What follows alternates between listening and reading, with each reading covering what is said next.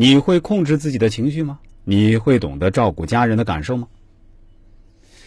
就算是当你在外面受尽了天大的委屈，心里的火气再大，也不该用极端的方式发泄在无辜的家人身上。学会经营亲情，是我们每个人的必修课。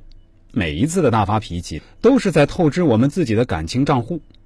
一个人唯有懂得感恩，知道在亲人面前收住脾气，才会拥有更高质量的感情生活。同时，你也应该懂得这样一个道理：当你越是强大的时候，就越是需要懂得从容。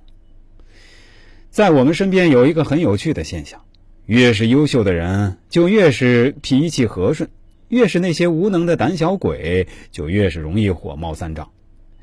一个人总是发怒，说到底就是为了自己的无能和自卑而生气。当年宁王在亳州造反，王阳明只用了四十三天就结束了这场历史闹剧，立下了汗马功劳。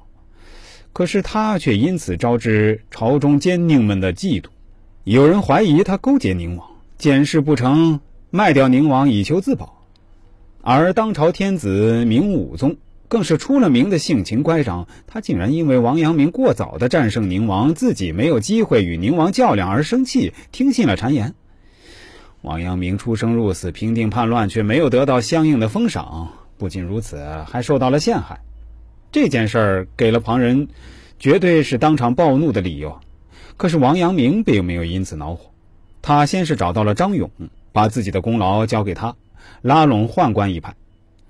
然后他就此搬进寺庙，以示与世无争，在无声无息中化解了这场灾祸。王阳明的这次经历被后世评价为危仪之际，神明预定，至虑无疑。